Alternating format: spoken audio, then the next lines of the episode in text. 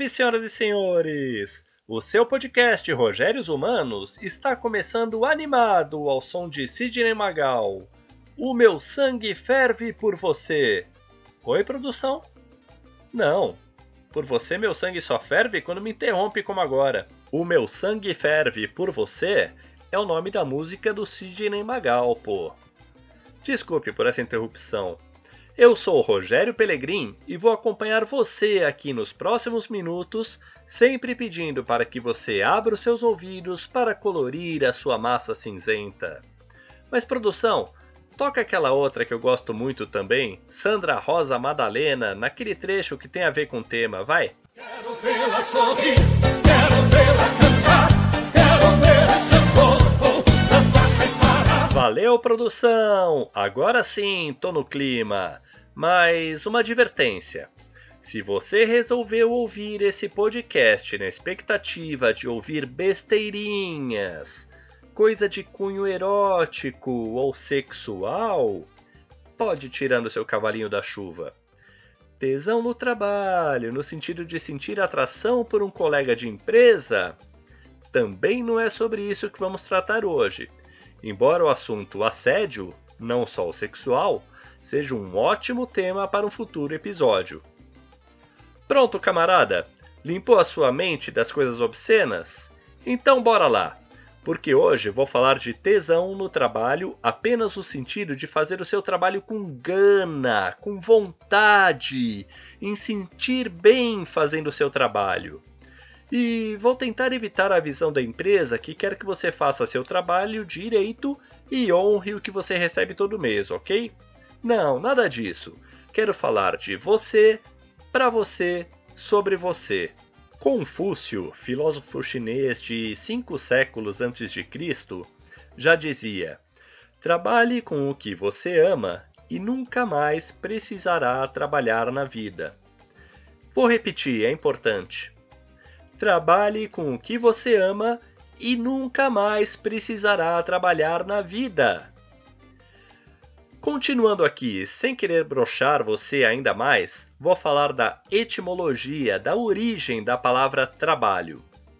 Trabalho, como muitas outras palavras da nossa língua, é originária do latim tripalium, que era um objeto usado pelos romanos para tortura. Tripaliare significava ser torturado. Hum, o Pelegrim hoje está no estilo 50 tons de cinza. Já não disse para limpar essa sua mente? E não, 50 tons de cinza não vai estar na lista dos livros na seção de e-book lá no rpelegrim.com. Nada disso. Deixa eu manter o foco aqui. A etimologia da palavra trabalho está relacionada à tortura. Como diria o seu Madruga, não existe trabalho ruim, ruim é ter de trabalhar. Mas palma palma, não criemos cânico. Misturei tudo agora, né, produção? Depois vocês editam aí, quem mandou me interromper lá no início? O mesmo seu Madruga, que também diz: Não há nada mais trabalhoso do que viver sem trabalhar. E essa última frase pode ser interpretada de várias formas, mas vou ressaltar apenas as duas que eu mais gosto. A primeira é aquela dona de casa que muitos dizem: ela não trabalha, ela é dona de casa. Juro, dá vontade de mandar quem diz isso e cuidar da casa por um mísero mês, para dar valor e parar de falar besteira. E o segundo sentido para a frase, em minha análise, é: experimente ficar um ano procurando emprego para ver o trabalhão que dá. Então, ponto. Esse é o primeiro segredinho para você ter tesão no trabalho. É um conceito meio egoísta, é verdade, mas não deixa de ser um bom motivo. Enquanto você está fazendo o seu trabalho, com perdão da palavra, nas coxas, sem motivação alguma, totalmente inerte e sem tesão, com certeza tem alguém esperando uma oportunidade no mercado de trabalho para fazer melhor. Pense nisso. E se você tem andado assim no seu emprego, Antes de tomar qualquer decisão precipitada, responda as seguintes questões: O problema é a empresa? Se for, Vá para o mercado de trabalho e busque o que é melhor para você. O que prende você por lá? E se você tiver essa oportunidade, essa liberdade, abra o jogo para o seu gestor, montem juntos um plano de transição, mantenha as portas abertas para, quem sabe, no futuro, poder voltar à empresa. Afinal, ninguém sabe o dia de amanhã, né? Outra questão: se o problema não é a empresa, então pera. O problema é você então? Se for, respire fundo, pare tudo e responda com a mais alta sinceridade e honestidade a essas outras questões. Você gosta do seu trabalho?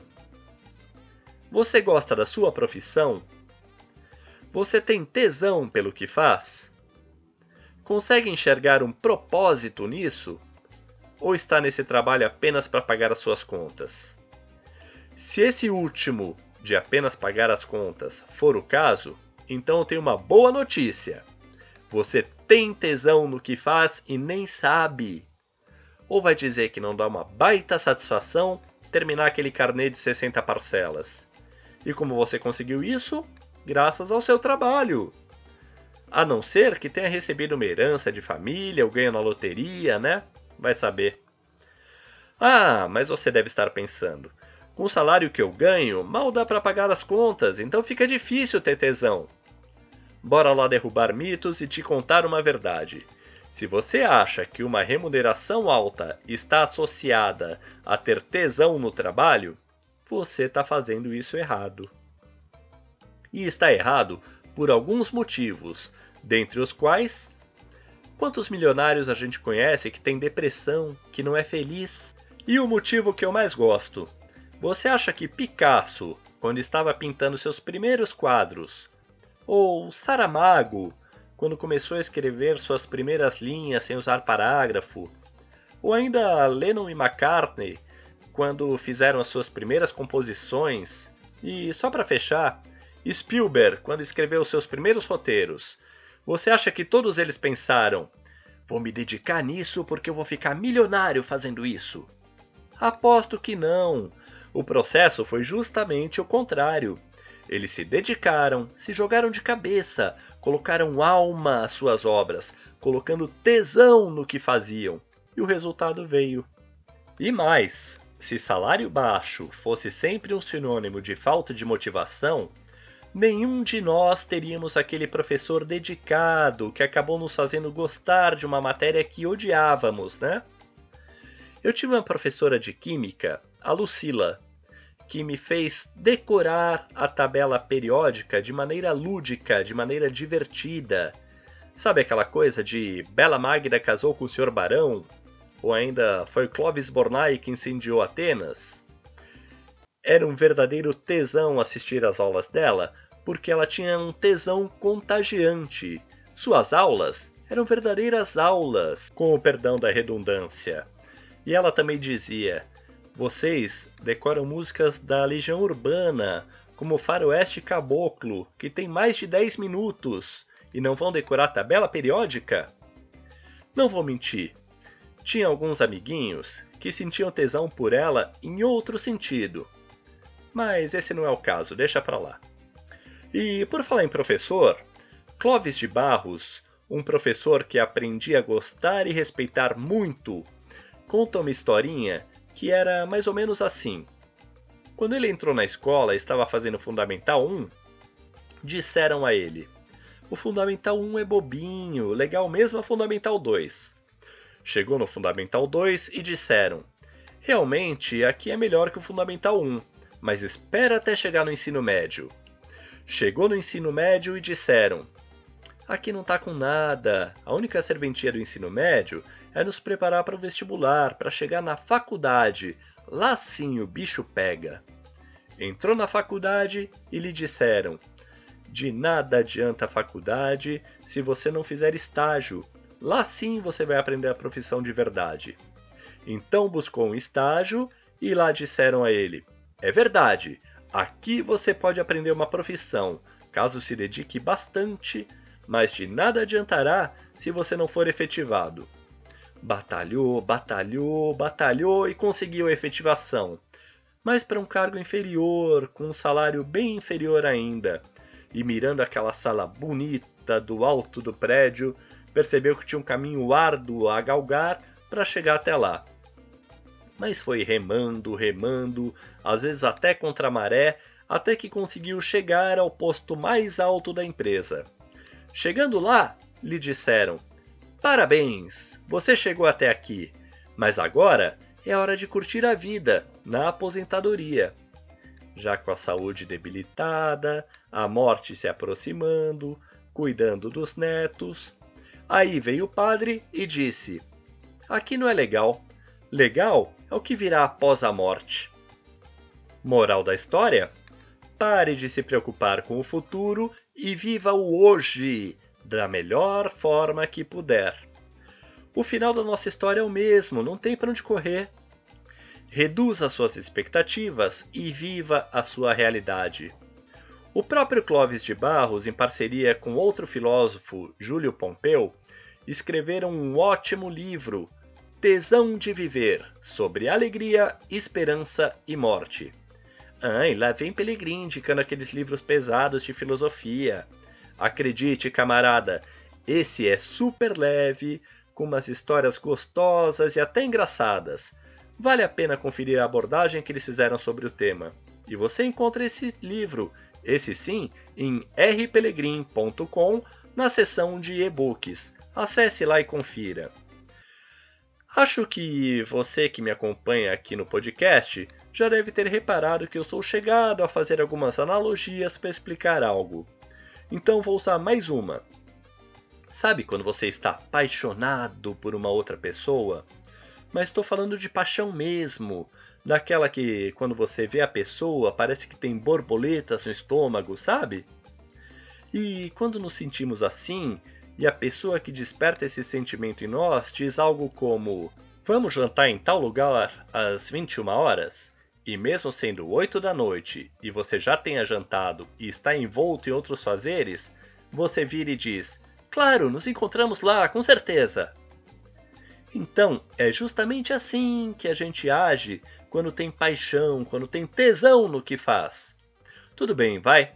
Não vamos ser utópicos ao ponto de, quando você já tem um compromisso e seu chefe dizer às 17h59 que precisa de um relatório gigantesco para hoje, que você diga: Claro, meu lindo, estou iniciando agora mesmo. Mas quem aqui nunca deixou uma atribuição de lado ou para fazer mais tarde, simplesmente porque não estava afim de fazer naquele momento? Por que cargas d'água achamos tempo para encontrar com o crush, mas para fazer alguma obrigação não temos o mesmo empenho? É disso que eu estou falando, entende? Em tudo na vida devemos ter equilíbrio. Por que esse tipo de equilíbrio a gente costuma deixar de lado? Então, vou dar quatro dicas para que você tente desenvolver tesão no que faz. Primeira dica: saiba onde quer chegar. Pouquíssimas pessoas sabem onde querem chegar e os caminhos que deve tomar. E, como diria o gato de Alice no País das Maravilhas, se você não sabe onde quer chegar, qualquer caminho serve. Segunda dica: tenha objetivos claros. É diferente de saber onde quer chegar. Aqui, o objetivo é mais no sentido inglês da coisa, de ter goal, de ter uma meta. O que você deseja conquistar afinal? Terceira dica: mude o que te aflige. Pode ser algo que gere uma ansiedade desnecessária, pode ser uma rotina de trabalho, pode ser o próprio trabalho. Nada disso está escrito em pedra, que não possa ser mudado. Construa a sua própria história. E quarta dica: seja altruísta em todos os sentidos, de forma genuína, sem um interesse futuro. Pratique a lei da colheita Faça o bem sem olhar a quem. Dê conselhos, elogie, crie um ambiente em que as pessoas saibam que podem contar com você. Derrube muros, construa pontes. Para finalizar, Experimente colocar um pouco de alma, um pouco de tesão em tudo que você faz e, garanto, sua vida mudará para melhor. Caso você não tenha encontrado o trabalho ideal onde você possa se desenvolver e se dedicar dessa forma, deixe de estagnação, aposte suas fichas e busque o que é melhor para você.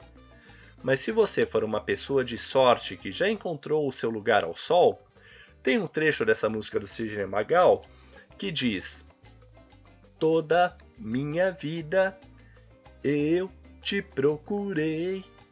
Hoje sou feliz. Com você que é tudo que sonhei. E sobe o som antes que o meu sangue ferva, produção.